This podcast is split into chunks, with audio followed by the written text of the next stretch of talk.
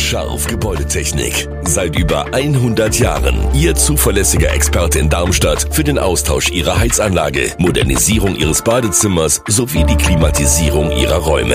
Erwarten Sie mehr von uns, als Sie es gewohnt sind. Scharf Gebäudetechnik.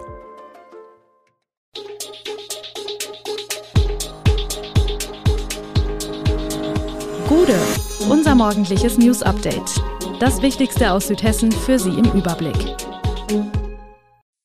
Guten Morgen aus Darmstadt an diesem 12. Januar. Eine Griesheimer Apotheke stellt fehlende Arznei nun selbst her.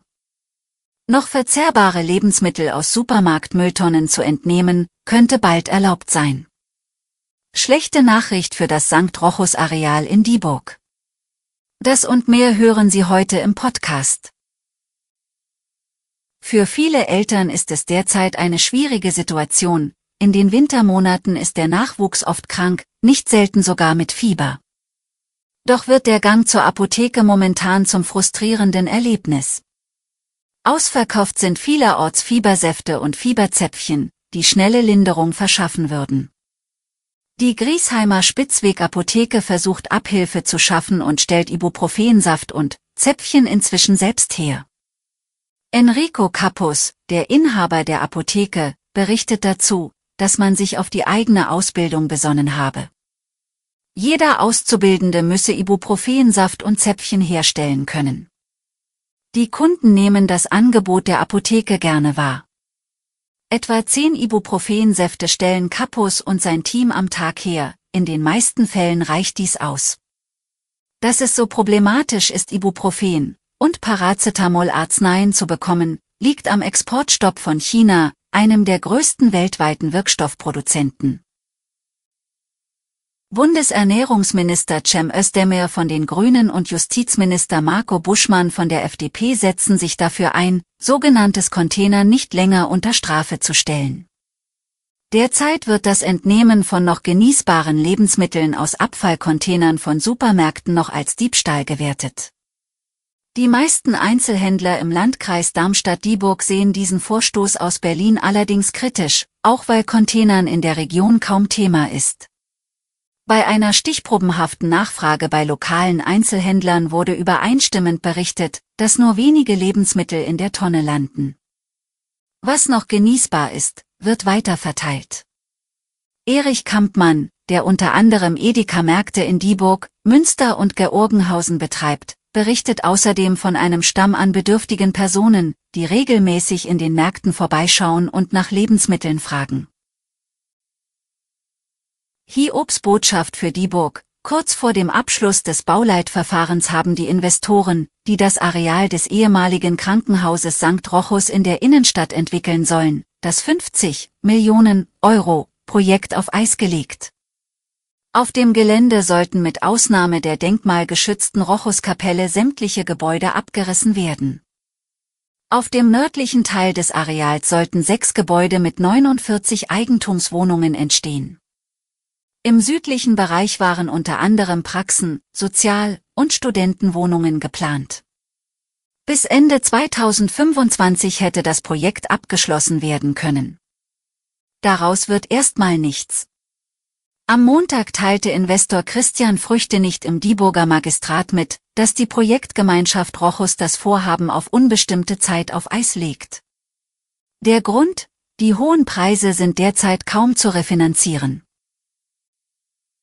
Die aus Frankfurt kommende S-Bahn-Linie 2 soll über den heutigen Endbahnhof Dietzenbach hinaus mindestens bis Dieburg, besser noch bis Darmstadt verlängert werden.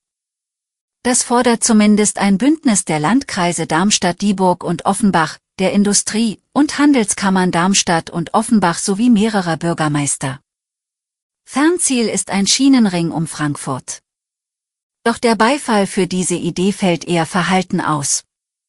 ProBahn lehnt beispielsweise einen S-Bahnbau von Dieburg nach Darmstadt parallel zur bestehenden Regionalbahn 75 aus Umwelt- und Kostengründen ab. Der Fahrgastverband fordert stattdessen einen täglichen Halbstundentakt der Regionalbahn 75 bis Aschaffenburg. Und für eine verbesserte Verbindung zwischen Dieburg und Frankfurt setzt ProBahn auf eine Verlängerung der S1. Auch Verkehrsforscher Jürgen Vollmann plädiert vorrangig für eine Verlängerung der S1 von Oberroden nach Dieburg. Immerhin, zumindest der Darmstädter Magistrat begrüßt den Vorstoß des Bündnisses zum Ausbau der Linie 2 bis nach Darmstadt. Der TÜV und die Bundesvereinigung der Fahrlehrerverbände schlagen Alarm. Immer mehr Fahrschüler rasseln durch ihre Prüfungen. Bemerkenswert hierbei, im Zuständigkeitsbereich des TÜV Darmstadt ist die Durchfallquote deutlich geringer als im Bundes- oder Landesschnitt. Woran das liegt, ist ebenso offen wie die Gründe für die bundesweit gestiegenen Durchfallerzahlen. Theorien dazu gibt es allerdings, so soll das verringerte Aufmerksamkeitsvermögen heutiger Fahrschüler zu den schlechten Werten beitragen. Das wiederum sei auf starken Smartphone-Konsum zurückzuführen denn dieser führe zu einer Abnahme der sinnlichen Erfassung des öffentlichen Raums, sagen Experten. Als weiterer Faktor werden Elterntaxis genannt. Durch ihren Rollenverlust als aktive Verkehrsteilnehmer verlören Kinder die Fähigkeit, Verkehrssituationen später einmal richtig deuten zu können. Bewiesen ist das bislang allerdings nicht. Langes Warten an Supermarktkassen soll der Vergangenheit angehören, zumindest wenn es nach Aldi Süd geht. Denn das Unternehmen startet jetzt eine große Kassenoffensive, um die Wartezeiten deutlich zu verkürzen. Dazu sollen zum einen Selbstbedienungskassen eingeführt werden, zum anderen kündigt Aldi Süd den Aufbau von mindestens einer Doppelkasse in jeder Filiale an. Solche Kassen mit zwei Auslagen gibt es bereits beispielsweise in DM-Märkten. Bei Aldi Süd wird diese Kassenversion allerdings zusätzlich mit zwei separaten EC-Terminals und Bondruckern ausgestattet. Die Gewerkschaft Verdi kritisiert die Neuerungen allerdings. Die Gewerkschaft ordnet das neue Kassensystem dem Trend zur schnellen Massenabfertigung zu. So solle die Produktivität pro Mitarbeiter gesteigert werden, was Druck auf die Belegschaft ausübe. Für einen Plausch mit Kunden bleibe keine Zeit mehr. Alle Infos zu diesen Themen und noch viel mehr finden Sie stets aktuell auf echo-online.de. Gute Südhessen ist eine Produktion der VAM von Allgemeiner Zeitung, Wiesbadener Kurier, Echo Online und Mittelhessen.de. Redaktion und Produktion die NewsmanagerInnen der VAM. Ihr erreicht uns per Mail an audio.vam.de.